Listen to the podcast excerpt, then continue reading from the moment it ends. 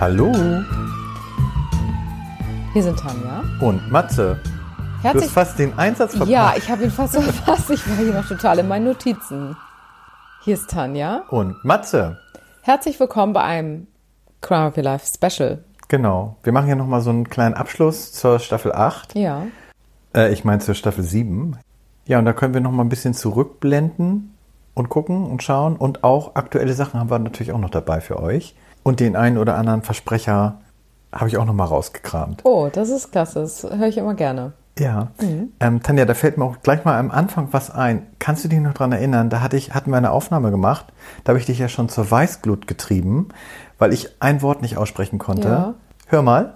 Da hat der Täter zwei junge Mädchen überfallen, sie mit Messern attraktiert, attraktiert, mit Messern attrakti, atta, Attackiert. attraktiert, Attackiert. attraktiert. Attackiert. Wie kann ich es anders sagen? Nee, Entschuldige, du wirst ja wohl das Wort attackiert sagen können. Attackiert. Attackiert, ja.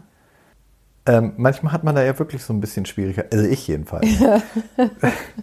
Na gut. Ich habe dadurch ja auch Schwierigkeiten, weil ich höre es ja dann die ganze Zeit. ja, oder dass ich auch nicht richtig zuhöre. Ähm, Ja. da kann ich dir auch noch mal ganz kurz was vorspielen. Und Tanja, weißt du auch, wie viele Opfer es insgesamt gab bei den beiden? Ja, wie ich auch bereits am Anfang gesagt habe. Du hörst überhaupt nicht zu, Matze. Ich habe das doch. Wie viel denn? 21. Ach, das und weiß ich wirklich nicht. Wann war das am Anfang gleich? Hast du Ja. das erzählt? Ja, exakt so ist das nämlich hier hinter den Kulissen. Ja, manchmal. Manchmal. Manchmal. Ja, aber dann kommen wir jetzt erstmal zu deinem Fall, den du heute hast. Ich habe später auch noch mal einen, für euch auch einen relativ aktuellen oder sogar einen sehr aktuellen Fall, weil der mutmaßliche Täter wurde jetzt erst im Mai festgenommen. Aha.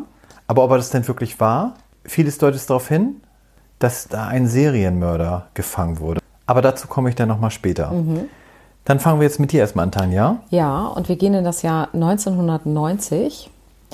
Und ihr könnt euch mal so eine ganz ruhige, dunkle Straße vorstellen in Michigan.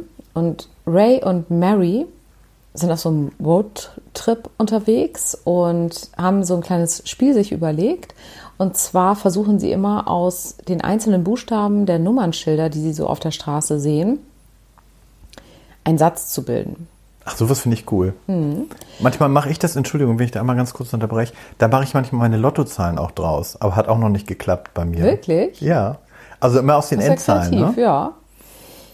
Sie sehen dann auf jeden Fall ein Chevrolet mit dem Kennzeichen GZ und die merken, dass der so sehr, sehr schnell fährt und dann sagt die Mary, macht aus diesem GZ G's, der ist aber schnell unterwegs. Ist natürlich jetzt übersetzt ein bisschen schwierig. Ja. Auf jeden Fall, dadurch ist das natürlich sehr stark in ihrem Kopf, ne? Und irgendwann fahren sie an so einer alten Schule vorbei. Und sie beobachten, wie ein Mann versucht, blutverschmierte Laken zu entsorgen. Und während sie den so sehen, wie der so versucht, diese blutverschmierten Laken da in die Mülltonne reinzuquetschen und sie da so langsam dran vorbeifahren, sehen sie, dass daneben der Chevrolet geparkt ist. Mit diesem GZ-Kennzeichen. Genau, und das war ihm ja, ihnen ja im Gedächtnis geblieben. Und jetzt müssen sie aber weiterfahren. Ich meine, 1990, da hatte man kein Handy, ne? Die fahren also jetzt weiter auf dieser dunklen Straße und suchen ein Telefon. Und auf einmal sehen sie im Rückspiegel den Chevrolet. Oh, der verfolgt die jetzt? Der verfolgt die. Dann dreht er ab. Sie entspannen sich. Aber sie wollen ja jetzt der Polizei dieses Fahrzeug melden. Und bis auf GZ hatten sie sich nichts gemerkt. Ja. Also, obwohl sie ihn gerade los sind und durchatmen könnten, drehen sie um und fahren jetzt ihm hinterher. Damit die, die vielleicht noch die Farbe des Fahrzeugs feststellen, Pipapo. Ja.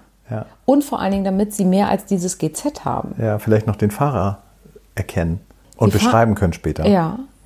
Auf einmal fahren sie weiter und der Chevrolet steht an der Seite. Ein großer Mann mit einem weißen Hut steht draußen. Alle Türen sind geöffnet und sie sehen, wie er gerade versucht, seine Nummernschilder zu tauschen. Erinnert dich diese Szene oder dieses, dieses Bild vielleicht zufällig an einen Film? Momentan nicht. Man sagt, dass das, diese erste Geschichte sozusagen, und gleich wirst du dich sicherlich erinnern, diese Schlüsselszene von Jeepers Creepers ist und da die Inspiration für war. Ja, das weiß ich nicht mehr, das ist zu lange her. Okay. Also ich habe mich sofort daran erinnert, muss ich sagen. Was war jetzt kurz vorher passiert? Der Mann mit dem weißen Hut ist Dennis Depuy und seine Ex-Frau ist die Marilyn. Sie hatte sich von ihm getrennt nach vielen, vielen Ehejahren und sie hatten Kinder. Der Dennis wollte sich weiter um die Kinder kümmern, aber er war einfach ein bisschen komisch, sodass die Kinder eigentlich gar nicht zu ihm wollten. Und an dem besagten Tag wollten die Kinder eben wieder mal nicht mit ihm fahren und er warf seiner Ex-Frau vor, dass es ihre Schuld sei, weil sie immer gegen ihn quasi reden würde. Er warf sie die Treppe runter und schlug sie. Und die Tochter beobachtete das, lief raus zu der Nachbarin und der Dennis hat dann aber seine Tochter versucht zu beruhigen und hat gesagt, sie soll sich keine Sorgen machen, er fährt jetzt die Mutter ins Krankenhaus. Und wie du dir denken kannst, ist sie dort niemals angekommen.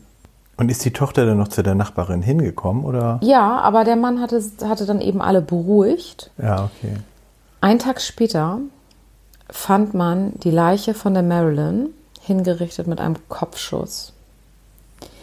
Dennis ist geflohen und hat über die Zeit insgesamt 17 Briefe an die Familie geschrieben, die alle ein bisschen, ich sag mal, abgedreht gewesen sind und war untergetaucht. Ein Jahr später kommt Mary in Dallas nach Hause und sie sieht vor der Tür den Chevrolet von ihrem Freund Hank. Und sie kommt nach Hause, der Fernseher läuft und Hank ist ganz komisch zu ihr. Der versucht sie die ganze Zeit zu beschäftigen und fragt sie, ob, er, ob sie ihm Sandwich machen kann, etc. Und im Nachgang stellte sich heraus, höchstwahrscheinlich wollte er sie ablenken, denn in dem Moment lief eine Sendung, wo er gesucht wurde. Es gab eine Beschreibung zu ihm. Also wie Hank, Aktenzeichen Y ja, amerikanisch. Ja, ja, denn Hank war Dennis. Und eine Freundin von Mary hat das Ganze im Fernsehen gesehen, ist sofort darauf gekommen und hat der Polizei das Ganze gemeldet. Sie kannte sein Nummernschild. Die Polizei ist daraufhin unterwegs gewesen, hat ihn aufgespürt, hat auf seine Reifen geschossen, weil sie ihn zum Stehen bringen wollten. Er hat ein paar Schüsse auf die Polizisten abgegeben und hat dann sich selbst erschossen. Und wie ich schon sagte, ist diese erste Szene mit der Mary und dem Ray die Inspiration für Jeepers Creepers gewesen. Aha. Ja, Tanja, ich kann mich aber trotzdem an diese Jeepers Creepers Geschichte leider nicht erinnern. Schade. Dann kannst du den ja mal wieder gucken. Ja, das ist auch wirklich schon sehr lange her. Ähm, apropos lange her, wenn du an die Vergangenheit, an unsere Geschichten denkst, welche hat dich denn so ein bisschen ähm, noch ein bisschen begleitet, sagen wir mal so? Gibt es da eine spezielle? Ja, ich muss sagen, welche ich wirklich mit Abstand, jetzt von meinen Geschichten, ne, ja. wirklich am bewegendsten fand, ist, denke ich, die mit den Hi-Fi-Morden von Ogden. Weil die fand ich so, da ist bei mir ein totaler Film im Kopf ja. abgegangen. Also sowohl als ich mich darauf vorbereitet habe, auch als auch als ich die erzählt habe. Und diese Art und Weise, wie die Menschen da festgehalten wurden in dem Laden, also das ja, das fand ich einfach so sehr bildlich und deshalb ist es mir total im Gedächtnis geblieben. Ach, das hatte den Titel, glaube ich, Der Abflussreiniger. Genau, das war Staffel 4, Folge 10. Ah, okay. Ja, ich habe ja so ein, so ein paar Sachen, die ich auch so ein bisschen nachdenklich, also zum Beispiel eine Folge war ja der Fußnagel, kannst du dich da noch dran erinnern? Ja.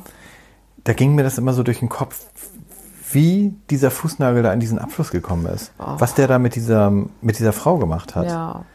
Also das war so ein, so ein Punkt, den ich ja ziemlich heftig fand. Und dann, was ich auch noch ganz spannend fand, weil das so eine Wendung hatte, das war die Geschichte, die ich erzählt hatte von diesem Horrorclown.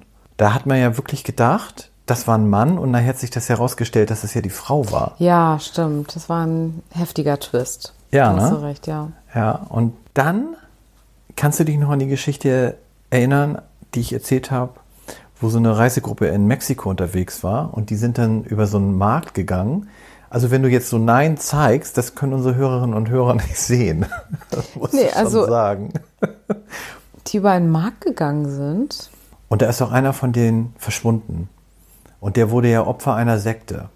Ah ja. Kannst dich da noch ja, dran erinnern? da erinnere ich mich. Und da habe ich ja so viel drüber gelesen, überhaupt über Mexiko. Ja. Und da, sind, da passieren so viele Morde, ähm, dass ich da irgendwie gar nicht hin möchte. Oh, dann hat das ja einen richtig großen Einfluss genommen. Ja, auch so zwei Radfahrer und da war auf einmal einer verschwunden. Die Geschichte wollte ich dann auch mal erzählen, aber die hatte ich dann in einem anderen Podcast gefunden und dann habe ich es dann doch nicht gemacht. Ja. Ähm, sowas passiert natürlich auch mal Ja. ab und zu, dass man, äh, dass mehrere Formate einen gleichen Fall haben. Ja, kann man nicht verhindern. Aber es wird ja auch immer mal wieder anders erzählt. Aber generell muss ich mal sagen, ich will uns ja nicht be beweihräuchern, aber wir haben da schon eine gute Abwechslung. Und wir haben ja auch immer wieder interessante Folgen. Lohnt sich auf jeden Fall, auch die letzten Folgen alle mal durchzuhören. Ja. Falls ihr das noch nicht gemacht habt. Genau. Und jetzt komme ich mal ganz kurz zu meinem Fall, zu meinem aktuellen Fall. Und zwar, zuerst war es eigentlich nur ein Verdacht, dass sich ein Serienmörder in Bilbao rumtrieb, doch die Parallelen zu den einzelnen Opfern lassen darauf schließen. Und zwar, Bilbao gehört zu den zehn größten Städten Spaniens. Wusstest du das? Nein. Äh, und gilt als Hauptstadt der Provinz Biscaya mit ca. 350.000 Einwohnern und darunter befindet sich auch mein Grinder Killer. So nenne ich ihn jetzt mal an dieser Ja. Stelle. Denn er, davon kann man ausgehen, sucht sich seine Opfer über die unter Homosexuellen bekannte Dating-App Grinder. Kennst du diese App? Ja, die habe ich tatsächlich schon mal, von der habe ich gehört. Also die App ist ja so eigentlich wie Tinder, kann man sagen. Da suchen sich eigentlich so, ähm, ja, sagen wir mal so Singles oder auch Nicht-Singles Partner zum ja, Vergnügen. Kann man das so sagen? Das kann man so sagen. Und zwar in meinem Fall das erste Opfer, was so den Stein ins Rollen brachte, war am 18. Oktober zu beklagen. Aber man vermutet sogar, dass es davor noch ein oder zwei weitere Opfer gab. Und zwar hierbei handelte sich das um einen 48-jährigen Klavierlehrer, der sich vorab per Grinder-App mit dem vermeintbaren Täter in seiner Wohnung getroffen hatte. Und da der Täter seine Opfer mit einem flüssigen Ecstasy-Cocktail betäubte und das Opfer aufgrund der Überdosis dann verstarb, war anfänglich nicht von einem Mord auszugehen. Dieser sogenannte Ecstasy-Liquid ist auch bekannt als K.O.-Tropfen. Das sagt, glaube ich, dem einen oder anderen Ja. eher was. Ähm, aber in diesem Fall wurde der Bruder nach einer Woche stutzig, denn das gesamte Konto des Opfers war abgeräumt. Somit sah es danach aus, dass jemand sich Zugang zu seinem Konto verschafft hatte und der Fall wurde nicht als normaler Todesfall behandelt. Und dann zwei Monate später meldete sich ein potenzielles Opfer bei der Polizei, weil er von einem Mann angegriffen worden war, den er über die Grinder-App zu sich in seine Wohnung eingeladen hatte. Anfänglich haben sie sich geküsst und der Gast hat dann ganz leidenschaftlich die Hände um seinen Hals geschlungen und ihn zu versucht zu erwürgen. Und nur durch Hilfeschreie und Gegenwehr konnte er den Täter wegjagen. Wow. Aber das Gute an dieser ganzen Geschichte, muss man so sagen, der Täter hat seinen Rucksack zurückgelassen. Und in diesem Rucksack befand sich das Ecstasy-Liquid und ganz verheerend auch seine Papiere. Oh. Das heißt, er war so überrascht von dieser Gegenwehr, dass er dann Genau. halt so geflüchtet ist. Genau. Und die Polizei begann nun weitere vergangene Todesfälle noch, noch einmal mit dem zweiten Blick zu betrachten. Und sie stießen tatsächlich auf wohl weitere Opfer. Es könnten fünf bis acht sein. Hier ist die Untersuchung noch nicht ganz abgeschlossen. Jedenfalls haben die Medien dann ein Foto des Täters veröffentlicht und den Namen. Daraufhin hat er sich natürlich gestellt, aber bestritt die Taten. Und das war am 6.5. diesen Jahres. Und bei dem mutmaßlichen Täter soll es sich um einen 25-jährigen Kolumbianer handeln. Und bei allen acht Opfern geht man davon aus, dass diese mit dem tödlichen Cocktail und Alkohol betäubt wurden und dann aufgrund der Überdosis verstorben sind. Und der Täter im Anschluss dann das Bankkonto geräumt Ja. hat. Und aktuell besteht eine Nachrichtensperre, sodass es keine weiteren Details zu diesem Fall gibt. Aber man geht auf jeden Fall davon aus, dass es sich bei dem 25-Jährigen auch aufgrund von toxikologischen Belegen um den Täter handelt. Ich denke mir mal, jetzt wird noch weiterhin die Opferzahl ermittelt und dann wird Anklage erhoben. Jedenfalls befindet sich der Täter in U-Haft und ich komme dann natürlich nochmal drauf zurück, weil ich finde den Fall schon sehr spannend. Das ist schon wie so ein Krimi, so ein bisschen. Ja. Ne? Und den können wir jetzt ja wirklich gut verfolgen. Genau. Und Krimi ist übrigens ein sehr gutes Stichwort Ja. zu meinem Fall, dem zweiten und letzten Fall, den ich für diese Folge noch habe. Kennst du das Buch oder den Film Kaltblütig? Ja. Das Ganze basiert auch auf einer wahren Geschichte. Und zwar wird in diesem Buch die Geschichte geschrieben von Perry Smith und Dick Hickok. Das ist ja eigentlich auch ein ganz interessanter Fall. Ja, und zwar war der Perry in Nevada aufgewachsen und zwar nur bei seiner Mutter. Und die war Alkoholikerin und er ist dann relativ schnell ins Waisenhaus gekommen. Und er hat eigentlich sein ganzes Leben schon irgendwelche Straftaten begangen und seine zwei Geschwister haben sehr jung Selbstmord begangen, was ihn auch natürlich geprägt hat. Und er hat dann nochmal versucht, in der Army so, ich sag mal, auf den rechten Weg zu finden. Aber das hat nicht geklappt, weil er dann irgendwann einen Motorradunfall hatte, sechs Monate im Krankenhaus war und dadurch sehr eingeschränkt war. Er hatte ganz schlimme Quetschungen am Bein und musste sein Leben lang Schmerzen ertragen und Tabletten dagegen nehmen. Hatte eben wirklich bleibende Schäden an seinem Bein davon getragen. Der Dick Also dann konnte er nicht richtig laufen. ja, er hat so ein bisschen gehumpelt. Der Dick Hickok, der hatte ursprünglich ein relativ klassisches Leben geführt mit einem Job, drei Kindern und einer Frau, hat dann als Mechaniker gearbeitet und hatte dann aber ähnlich wie der Perry ebenfalls einen Unfall gehabt. Und bei diesem Unfall wurde sein Kiefer zertrümmert. Und das hat ihn entstellt. Und daraufhin hat er seinen Job aufgegeben, hat eine Affäre mit einem Mädchen angefangen und diese geschwängert. Daraufhin hat seine Frau sich scheiden lassen. Und auch dann ist er so ein bisschen abgerutscht und hat mehrere Diebstähle begangen etc. und war über ein paar Jahre im Gefängnis. Und genau da treffen die beiden dann auch aufeinander, weil im Gefängnis haben sie sich kennengelernt. Also beide ja mit der eine mit, einem, mit einer Entstellung im Gesicht und der andere humpelnd. Ja, halt. und mit ihm so ein paar Parallelen im Leben. Genau.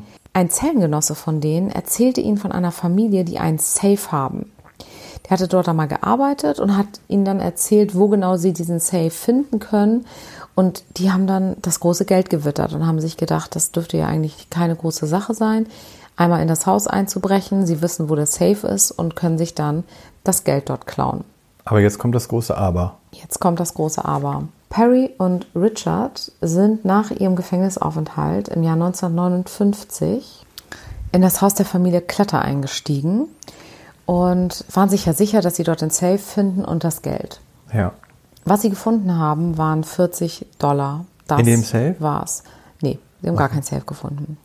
Und das hat die so wütend gemacht, dass sie letztendlich die Mutter, den Vater und die beiden Kinder, ein Jung und ein Mädchen, erschossen haben.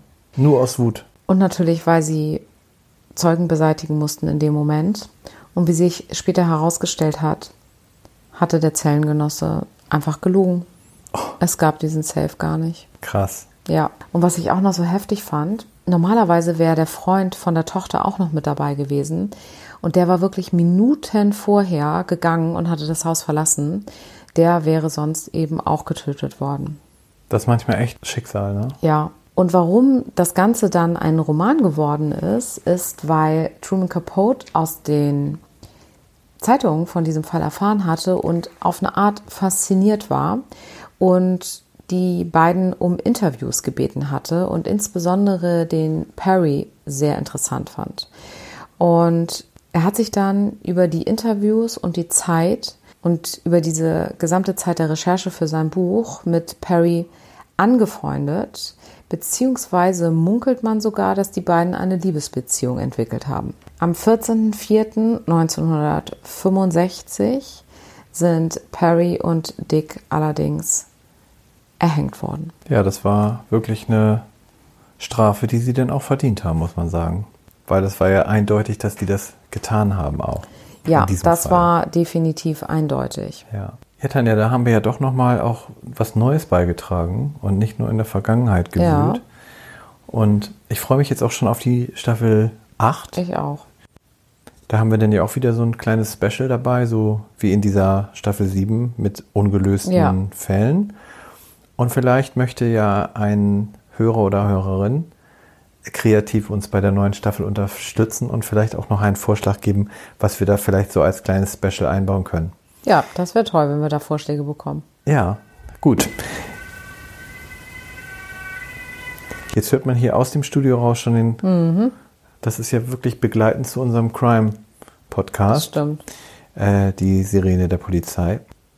Ja, aber wenn ich das hier gerade jetzt mit der Polizei gehört habe, nochmal so begleitend, war das ja auch einmal, da warst du am Sprechen und auf einmal hat unsere Studio Alexa sich dazu Wort gemeldet. Ja.